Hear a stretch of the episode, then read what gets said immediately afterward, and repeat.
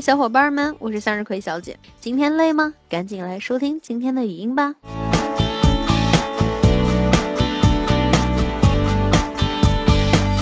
提防剩女做太久之后会留下种种后遗症。今天咱们来先说前四个。第一个，你发现所有的男人都有毛病。单身过久的另一个不良影响就是过分挑剔，在你身边每个男人身上都能发现缺点，而实际上你的大多数批评都没有什么现实基础。即便品行兼优的男人身上，你也能够吹毛求疵，例如什么穿衣不够品味啦，毛孔粗大啦，不爱看娱乐新闻啦，太节约用钱啦。也许你产生了自己是个高级评论家的错觉，更有可能的是你害怕追求异性，因此用这些矫揉造作来当做借口。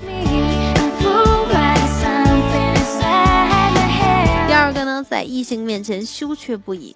为何你不和异性交往？其实最好的解释就是你不知道在他们面前如何自处。当你注视他们，而他们也开始发现了你的注视，你觉得你不是在取悦他们，而是在排斥他们。当你刚和一个异性相处了一段时间，你就用一些离谱的做法去结果了这段关系。第三呢，总是想太多。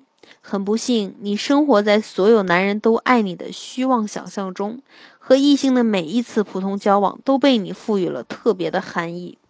汽车餐厅的服务员将汉堡和薯条递给你时，说：“祝你快乐。”你听见的却是：“我现在很想念你。”电梯里的男人对你嘴唇上的饭渣多看了一眼，你觉得那是一次灵魂交流的激情注视，并且立即开始幻想两人在厨壁里的色情场面。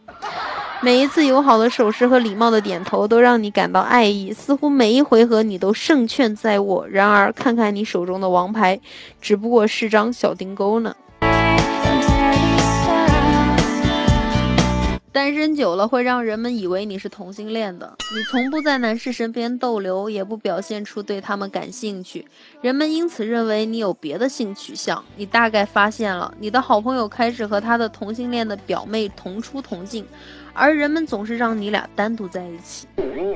不要暴跳如雷，别想去讨什么说法。既然你把所有的时间都用来和好友消遣，而不是和男人约会，你还指望别人能够怎么想呢？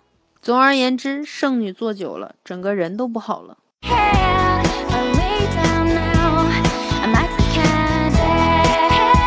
好了，今天先到这里吧，明晚我们继续今天的话题聊。各位晚安。